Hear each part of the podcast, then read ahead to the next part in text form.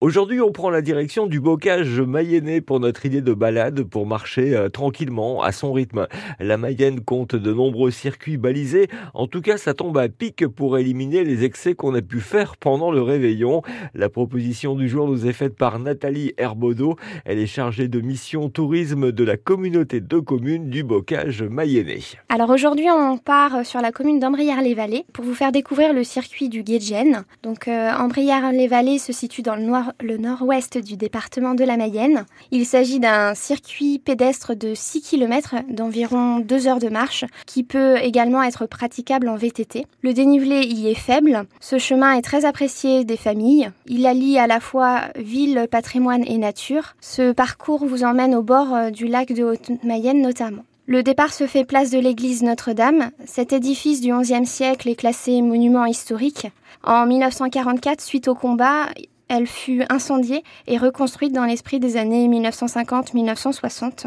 C'est aussi l'occasion de redécouvrir un lavoir bien conservé où les femmes nettoyaient le linge.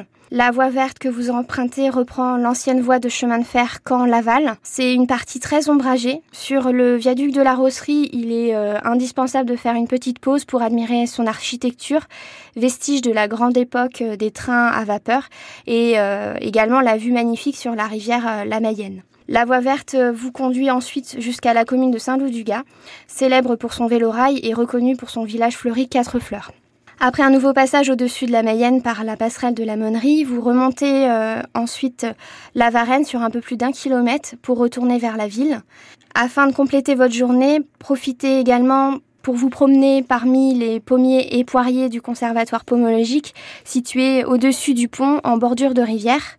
La commune fait en effet partie du parc régional naturel Normandie-Maine. On peut y admirer euh, notamment le promontoire rocher sur lequel est implanté l'actuel hôtel de ville. D'autres boucles sont également possibles à proximité pour profiter d'une balade un petit peu plus longue. Et pour trouver d'autres idées de sortie nature, vous pouvez aussi vous rendre sur le site bocage-mayennais.fr.